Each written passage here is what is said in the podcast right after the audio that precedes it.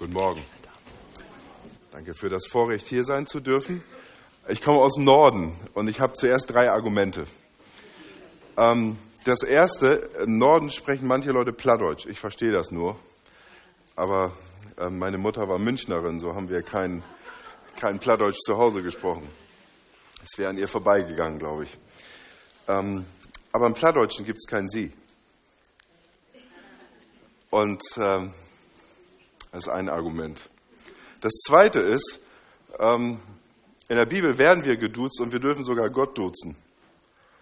Und äh, das dritte ist, wenn ich anfange, mit Ihnen jetzt mit Sie zu reden, werde ich es wahrscheinlich dauernd durcheinander bringen, weil wir zu Hause immer du sagen im Gottesdienst. Also bitte ich Sie um Verzeihung oder um Verständnis oder um stilles Einverständnis, dass ich jetzt einfach tollpatschig norddeutsch ähm, du sage zu Ihnen. Nehmen Sie es als Bibel-Du ähm, und fühlen Sie sich herzlich gesiezt. Soweit. Das war das.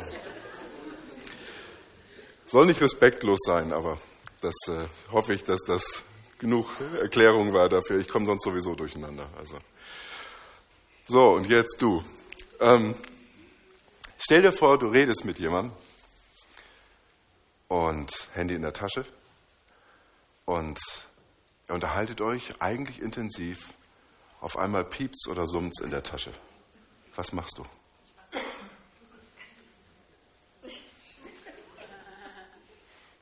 Manche Leute haben kein Handy.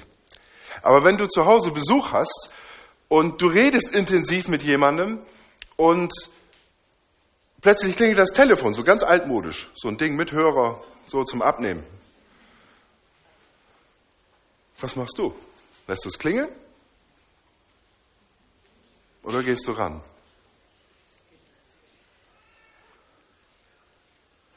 Äh, ich bin fast versucht zu sagen, steht mal auf, herangegangen. Nein, also es war nur der Versuch. Wenn Sie immer so gut hören oder ihr immer so gut hört, ist gut. Ähm, nein, aber es geht darum, wie stark wir ablenkbar sind von den Dingen, die eigentlich im Moment wichtig sind. Ich weiß nicht, wie es euch geht, aber wenn ich mit jemandem spreche und plötzlich fängt er an, nebenbei zu gucken und zu tippen, finde ich das ein bisschen unangenehm. Und ähm, jetzt ist aber Folgendes.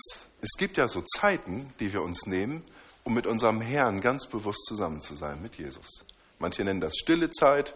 Damit meine ich jetzt nicht, dass man tief schläft dabei, sondern dass man einfach sagt, die Stille bedeutet, dass man andere Sachen ausklingt. Ist dir das schon mal passiert, dass du vielleicht gerade beim Beten für jemanden gedacht hast, Mensch, den wollte ich doch noch benachrichtigen. Und du schon fast das Handy oder irgendwas anderes in der Hand hast, um noch eben eine WhatsApp zu schreiben? Nicht nicken, die Nachbarn könnten das sehen. Ähm, ich muss euch ganz ehrlich sagen, so peinlich wie das ist, aber ich bin nicht derjenige, dem es leicht fällt, seine Gedanken auch in der stillen Zeit ganz konzentriert wirklich da zu haben.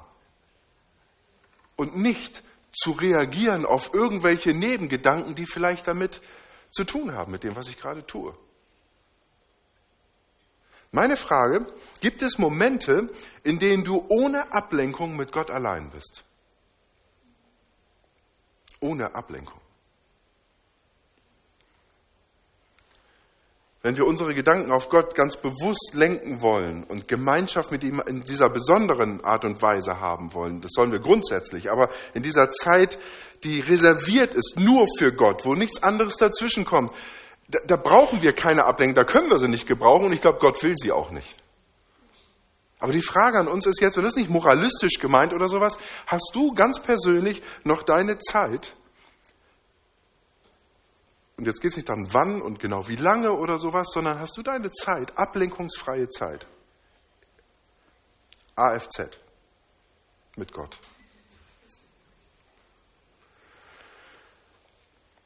Das ist eine Frage zu Anfang. Jetzt wollen wir kurz, ich glaube, hier kann ich klicken, oder? Ich mache an. Wir wollen uns heute mit dem Thema, das, mit dem Rufen von Menschen und der Berufung Gottes beschäftigen. Und ähm, das tun wir anhand dieses Verses oder dieser Verse aus dem Markus-Evangelium ab Vers 35 gleich. Möchte aber zu Anfang noch mal einen kurzen Rückblick starten zum Markus, zum Start des Markus-Evangeliums. Wenn du deine Bibel greifbar hast, kannst du gerne mit aufschlagen. Markus Kapitel 1, Vers 1. Und Markus ist das kürzeste, der kürzeste Evangeliumsbericht, den wir haben. Und der ist insofern ganz spannend, als der anfängt mit einer knackigen Breitseite für uns alle eigentlich. Wisst ihr die ersten Worte? Kurz und knackig. Anfang des Evangeliums Jesu Christi, des Sohnes Gottes. Hä? Und dann kommt der Beweis. Das ist die Überschrift. Und dann fängt Markus an zu erklären, warum dieser Jesus der Christus, der Gesalbte Gottes, der König Israels ist und warum er wirklich der Sohn Gottes ist. Aber er knallt das zu Anfang mal voll raus und sagt, liebe Intellektuelle, lieber nicht ganz so viel Denkende, egal wer du bist, hier ist die Ansage. Und zu Anfang fragte er dich und mich, glaubst du das? Da wird man erstmal ein bisschen gebürstet und die Frage ist, wo stehe ich jetzt eigentlich? Jetzt kann ich mit Markus gehen und sagen, jo, glaube ich auch. Oder ich sage, was hast du denn? Zeig mal, was du hast an Informationen. Zeig mal, was du hast. Ich will mal hören von dir. Das kann ja jeder behaupten. Ich weiß nicht, wo du jetzt steckst persönlich. Ich lade ein, das Markus-Evangelium zu lesen. Tun wir heute Morgen nicht miteinander, ganze, also das Ganze. Sind aber nur 16 Kapitel. Lässt sich gut machen bei einer Tasse Kaffee am Nachmittag. Aber da steht diese Ansage, Jesus ist der Sohn Gottes. Und dann geht es im Markus-Evangelium weiter, im ersten Kapitel, da tritt Johannes der Täufer auf, der hinweist auf den, der kommen soll, der charakterisiert wird von ihm als einer, der wirklich dann Gottes Sohn ist. Das könnt ihr selbst lesen, bis Vers 8. Dann reden wir, lesen wir und ähm, bekommen erzählt von der Taufe Jesu. Vielleicht erinnern sich manche daran, als Jesus von Johannes dem Täufer getauft wurde, öffnete sich der Himmel, heißt es da, und der Vater im Himmel sagte, den kenne ich auch, nee, dies ist mein geliebter Sohn. Okay, das ist meine Zeugenaussage. Also da stehen wir und hören das und sagen jetzt, jetzt berichtet Markus tatsächlich, dass Gott selbst sagt, das ist mein Sohn. Dann geht es weiter. Direkt danach lesen wir die Geschichte, ganz kurz bei Markus, nur von der Versuchung Jesu. Und ähm, dann steigen wir ein am See Genezareth und Jesus beruft die ersten Jünger. Und dann kommt das, was wir eben gehört haben. Und ich möchte das nur kurz zusammenfassen. Einige Dinge, die jetzt eben uns berichtet wurden in dem Text. Ich weiß nicht, ob das noch jeder so frei in Erinnerung hat. Das Erste, was wir lesen, ist, dass Jesus nach dieser Berufung der Jünger dann predigt in Kapernaum, einer Stadt, so ein bisschen wichtigeren Kleinstadt, direkt am See in der Nähe. Er war da am Sabbat und er lehrte. Und dann heißt es zuerst, und sie staunten sehr über seine Lehre, denn er lehrte sie wie einer, der Vollmacht hat. Und jetzt kommt ein kleiner an die Theologen damals und nicht wie ihre Schriftgelehrten. Ist nett, ne? wenn man das so hört. Jetzt kommt endlich mal einer, ja, nicht so wie ihr. Ähm, was haben die Leute gemerkt? Er hat nicht so geredet wie das, was sie kannten. Die Leute damals haben dann oft, der Rabbi sowieso hat das gesagt, der Rabbi sowieso hat das gesagt und jetzt und so weiter. Und dann kommt Jesus und wir kennen das vielleicht so in unserem Ohr im Hinterkopf, ich aber sage euch, oder? Also und dann kommt Jesus, ups, und ähm, er spricht mit einer Autorität, mit einer Vollmacht, die den Leuten so nicht bekannt war. Die haben gemerkt, da steckt mehr dahinter. Nicht nur mehr, da steckt Gott dahinter. Der bezieht sich nicht nur auf irgendwas anderes, sondern der redet von Gott her zu uns. Und dabei blieb's nicht. Dann kam diese Geschichte, die vielleicht manche von uns irritiert. So ein Besessener, was ist das denn? Sagt man im Norden, was ist das denn? Ähm, Entschuldigung. Ähm, und die Leute wundern sich, die kannten das Phänomen war. Vielleicht ist uns das ein bisschen fremd und komisch, vielleicht nicht allen.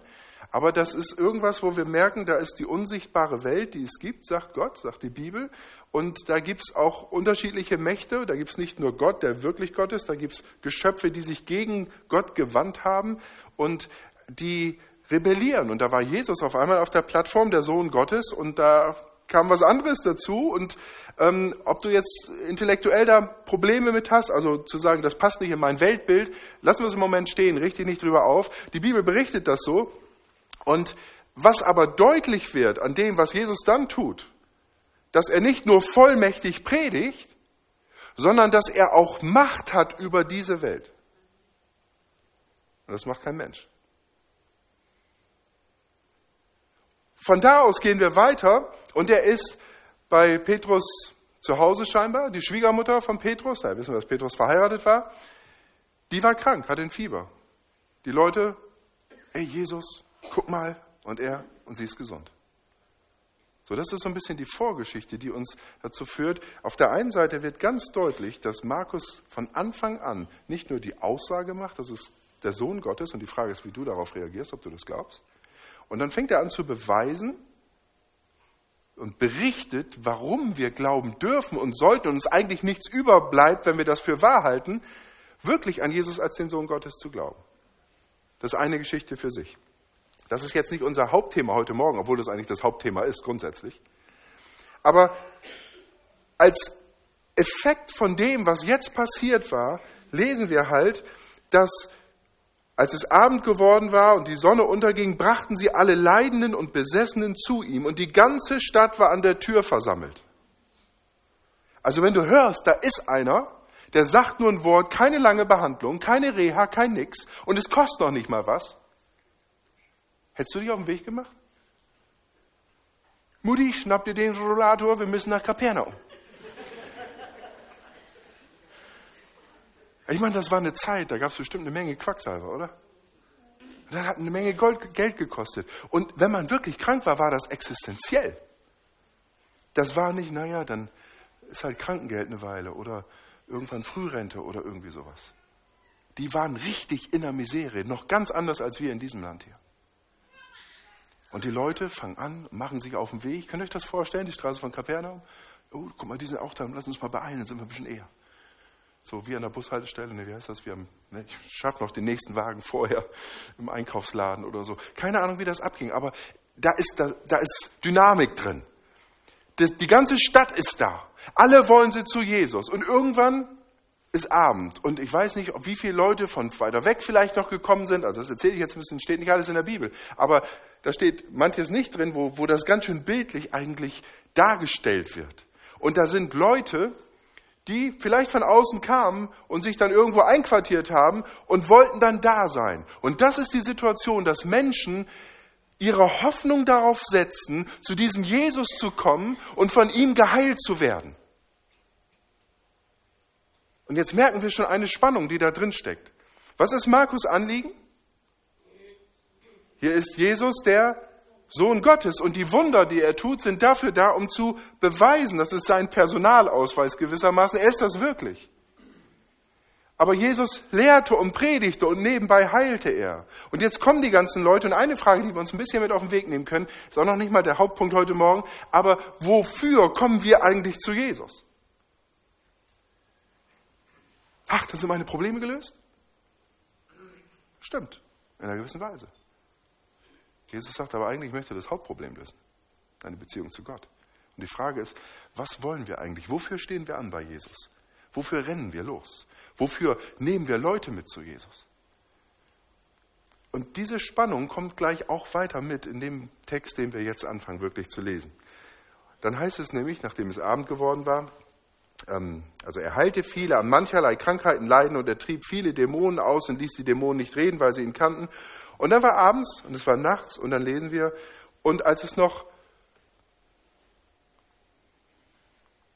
ups, da wollen wir hin, so, Entschuldigung. Und frühmorgens, als es noch sehr dunkel war, stand er auf und ging hinaus und ging fort an einen einsamen Ort und betete dort. Was macht Jesus? Das ist fast so ein bisschen Video, wenn man sich das vorstellt, oder? Liest du die Bibel so, dass du denkst, was war da eigentlich? So, könnt ihr euch vorstellen, wie Jesus rausgeht? Die erste Frage, die ich mir gestellt habe, wie ist er eigentlich aufgewacht? Also das Handy hat nicht geklingelt. Wecker? Frühmorgens, als es noch sehr dunkel war, sind die Hähne auch noch nicht unterwegs.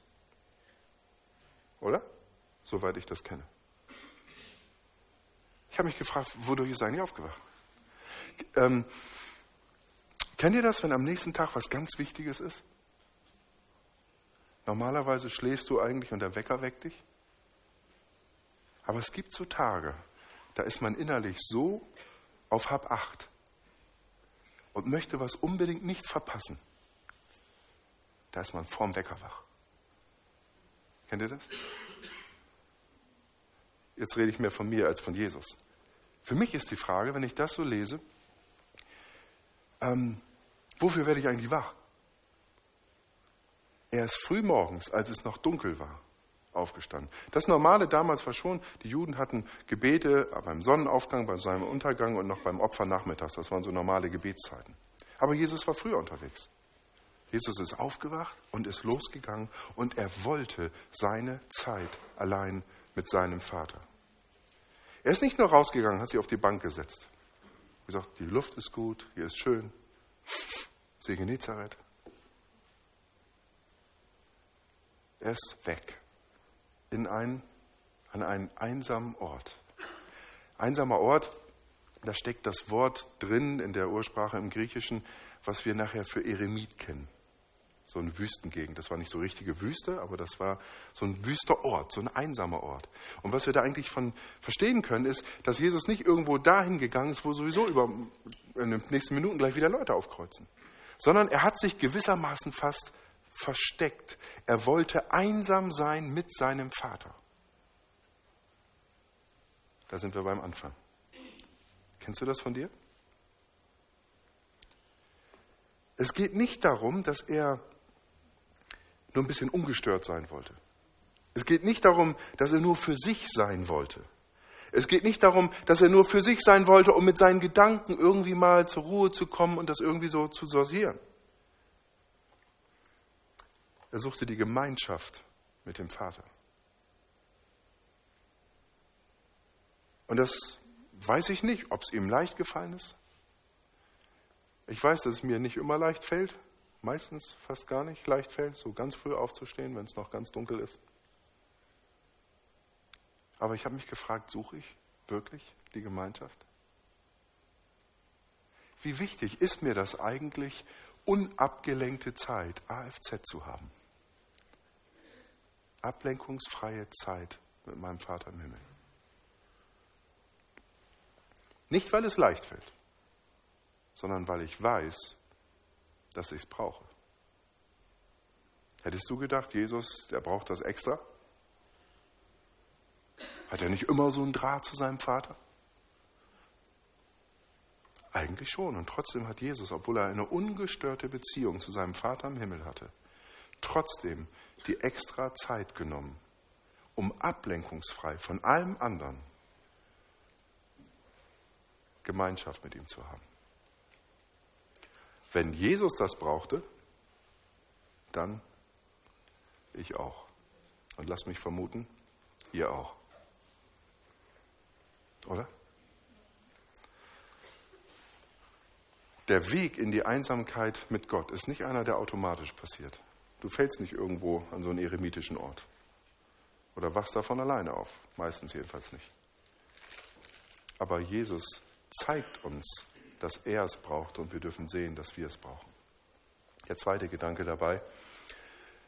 Und es eilten ihm nach Simon und die, die mit ihm waren, und sie fanden ihn und sagten zu ihm, alle suchen dich. Dieses Wort, sie eilten ihm nach. Also morgens irgendwann sind die anderen auch aufgewacht. Jesus war ja scheinbar so ganz still und heimlich daraus, hat sich irgendwo weggesteckt, mit dem Vater gebetet. Vermutlich denkt man, er hat laut gebetet. Die Jünger sind ihm nachgelaufen und haben ihn gesucht. Schließlich haben sie ihn gefunden. Und das Wort für eilen ist fast was wie, wie jagen, einem Gefangenen nachjagen. Die wollen ihn unbedingt packen.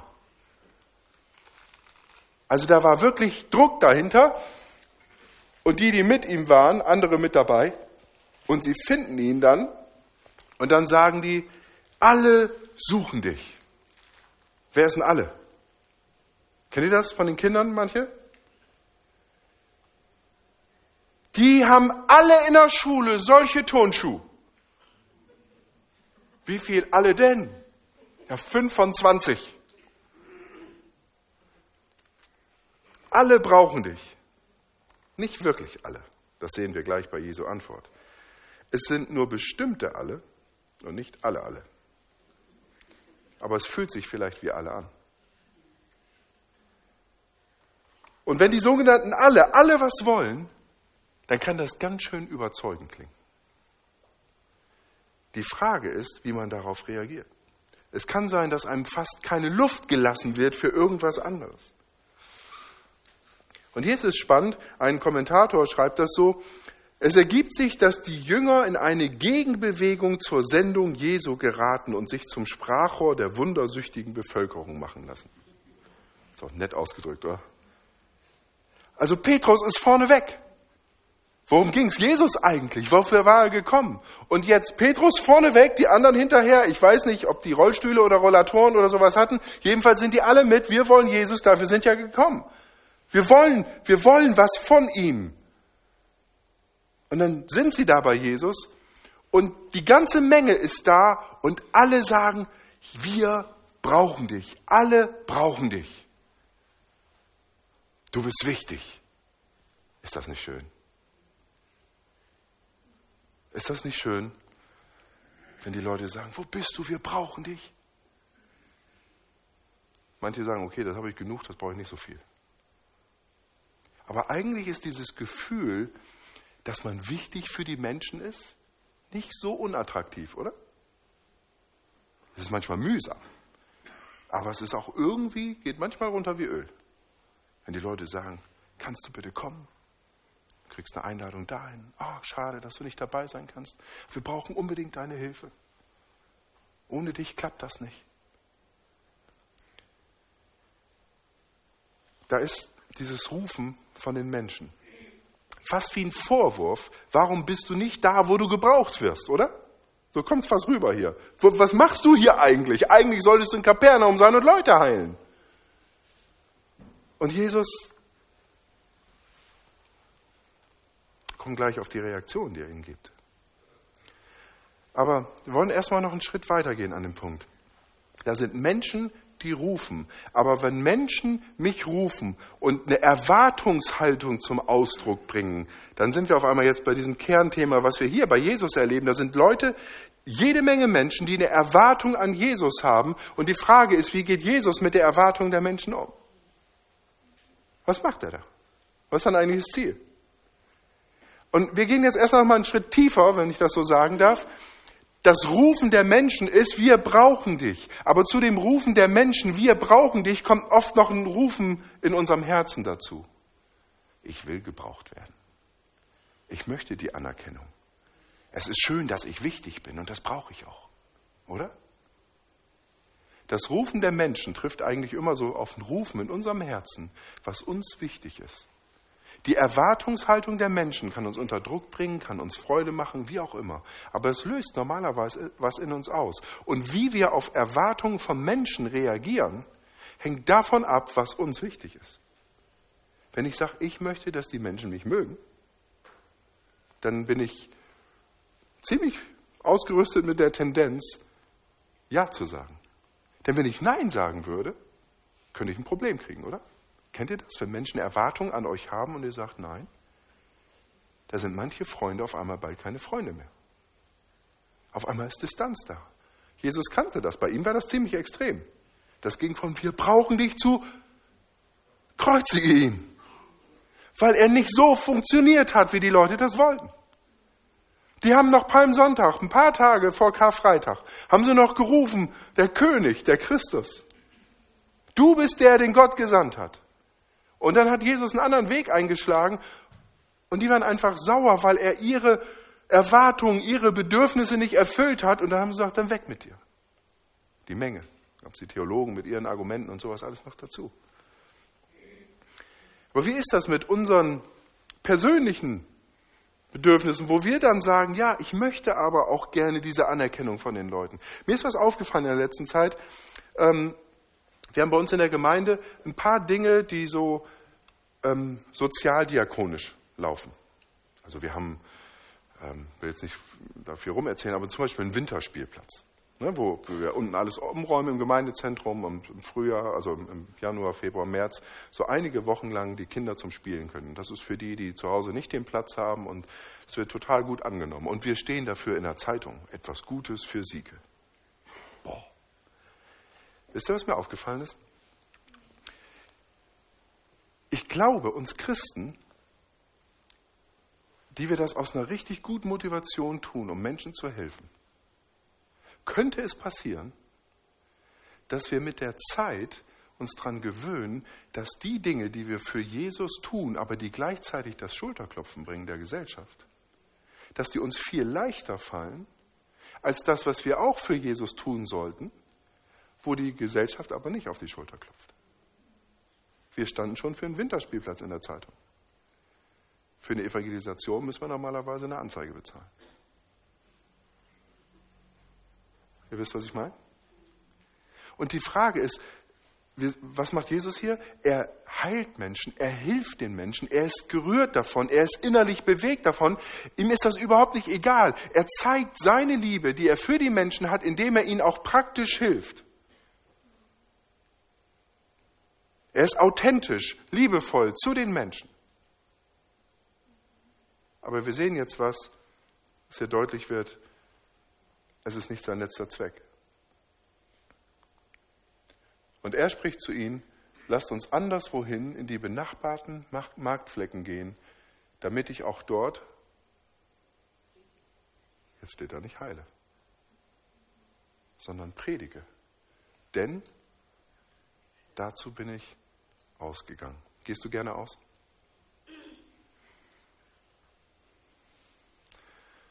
Was sagt Jesus den Jüngern hier? Was sagt, wie reagiert er auf die Erwartung von Menschen? Können wir die Menschen verstehen, die da ankommen und von ihm geheilt werden wollen? Absolut, ich wäre dabei gewesen. Ich hätte auch Leute mitgebracht. Und ich hätte auch selbst Ideen für mich gehabt. Absolut nachvollziehbar. Geht überhaupt nicht darum, dass man sagt, ach, wir können ihn nur. Emotional, menschlich. Ich glaube, wir werden alle mit in dem Boot. Aber jetzt macht Jesus etwas ganz deutlich. Er kommt aus der Stille vom Vater und aus dieser Stille mit dem Vater setzt er eine, macht er eine klare Ansage, wofür er eigentlich da ist. Und was er tut, ist, dass er die Erwartungen vom Vater im Himmel den Erwartungen von Menschen überordnet. Und sagt, dazu bin ich eigentlich da. Das ist nicht entweder oder, aber es gibt klare Prioritäten. Jesus hat geholfen. Jesus hat den Menschen authentisch seine Liebe gezeigt. Aber er hat gesagt, ich bin für was anderes hauptsächlich da. Das ist der, das, der Zweck meines Kommens. Mein Vater im Himmel hat mich für etwas gesandt. Jesus hat auf den Vater gehört und hat den Willen des Vaters getan. Manchmal ist der Wunsch von Menschen an uns und das, was der Vater im Himmel von uns will, deckungsgleich. Und das ist immer schön. Manchmal ist das nicht deckungsgleich. Und manchmal ist es so, dass es nicht deckungsgleich ist, obwohl das, was Menschen von uns möchten, eigentlich was richtig Gutes ist. Hier geht es also nicht darum, etwas Schlechtes zu lassen, sondern etwas Gutes zu lassen für das Bessere. Das ist eine Spannung, in der wir heute, glaube ich, stehen, angesichts von so viel Leid in der Welt. Ich meine, ihr Bayern habt es ja vielleicht noch sichtbarer im Moment als wir im Norden. Jesus hat das Evangelium verkündigt und die Echtheit seiner Liebe zu den Menschen durch seine praktische Güte und Barmherzigkeit zum Ausdruck gebracht und unterstrichen. Nicht als Vorwand, sondern von Herzen, authentisch.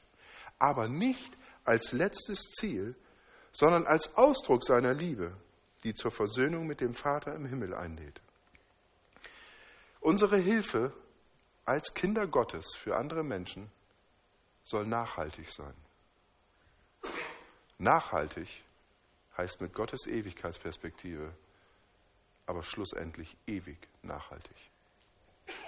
Und jetzt sage ich einen vielleicht etwas gefährlichen Satz. Es hilft im Endeffekt nicht wirklich, wenn Menschen gesünder, satter und besser gekleidet und trotzdem unversöhnt mit Gott vor Gott treten. Das war die Berufung Gottes für seinen Sohn, Jesus Christus. Und Jesus Christus ist weggegangen aus dem Trubel, ist hingegangen in die Stille mit dem Vater und ist dann ausgegangen, um den Willen des Vaters zu tun, weil er klar hatte, was der Wille des Vaters war. Wenn ich nur im Trubel bleibe, dann sind die Stimmen von anderen Menschen so laut und auch die Stimmen, die bei mir innerlich kommen, die harmonieren mit dem, was die Menschen wollen, wo mir das persönlich was gibt, weil es so schön ist, akzeptiert und gewollt und anerkannt zu sein und all diese Dinge. Und wenn ich im Trubel bleibe und nicht meine, meine Zeiten allein unabgelenkt mit dem Vater im Himmel habe, dann wird es ganz schwer, die Stimme Gottes, seine Berufung für mich wahrzunehmen, die er hat in seinem Wort und die er mir in meinem Herzen durch seinen Heiligen Geist anhand seines Wortes klar machen möchte. Hast du unabgelenkte Zeiten? Du kennst vermutlich, wenn du Kind Gottes bist, diese Spannung aus dem Rufen von Menschen und dem Rufen Gottes und der Berufung Gottes. Ich glaube, diese Spannung halten wir nur aus, wenn wir es machen wie Jesus, der sich zurückgezogen hat, bewusst distanziert hat und Zeit mit seinem Vater genommen hat. Wie entscheiden wir, was wir machen? Was sagst du zu denen, die mit Erwartungen kommen? Ich muss mal mehr an mich denken. Kennt ihr den Satz? Ich glaube, dass der biblisch nicht haltbar ist. Ich muss mal mehr nach dem Vater denken. Wäre, glaube ich, die biblische Alternative. Manchmal meint man vielleicht was Vernünftiges mit, ich muss mehr an mich denken wenn ich dabei im Zentrum bin und ich meine Gefühle, meine Bedürfnisse an die erste Stelle stelle und danach ausrichte, was ich alles tue, klingt er mir nicht so, dass er so gut zu Jesus passt. Aber wenn Jesus sagt, jetzt halt still und setz dich hin, dann ist gut. Und das gehört alles zu Gottes Berufung. Er weiß, was wir brauchen. Und er wird uns die Kraft geben und uns ausrüsten zu dem, was er von uns will. Menschlich gesprochen hätte Jesus ganz schnell einen Burnout kriegen müssen. Oder? Aber er hatte seine Stille beim Vater. Er hatte seine Ruhe beim Vater. Und aus der Ruhe beim Vater kann ich den Trubel um mich herum aushalten. Aus der Ruhe beim Vater kann ich die Berufung des Vaters leben, egal wie die Menschen um mich rufen. Das klar zu kriegen, ist offensichtlich auch bei Jesus immer wieder in der Stille mit dem Vater passiert. Einsamkeit ohne Gott ist schrecklich. Aber Einsamkeit mit Gott ist wichtig. Und weil jedes Kind Gottes eine Berufung vom Vater hat, kann und soll die Einsamkeit mit Gott in das Leben der Berufung führen.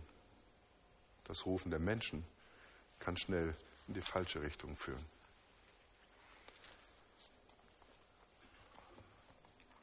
Ich lade dich ein, dass du das für dich mal in einer ruhigen Minute durchspielst. Mit deinem Vater. So einen eremitischen Moment. AFZ-Moment. Ablenkungsfreie Zeit. Gottes Segen dabei.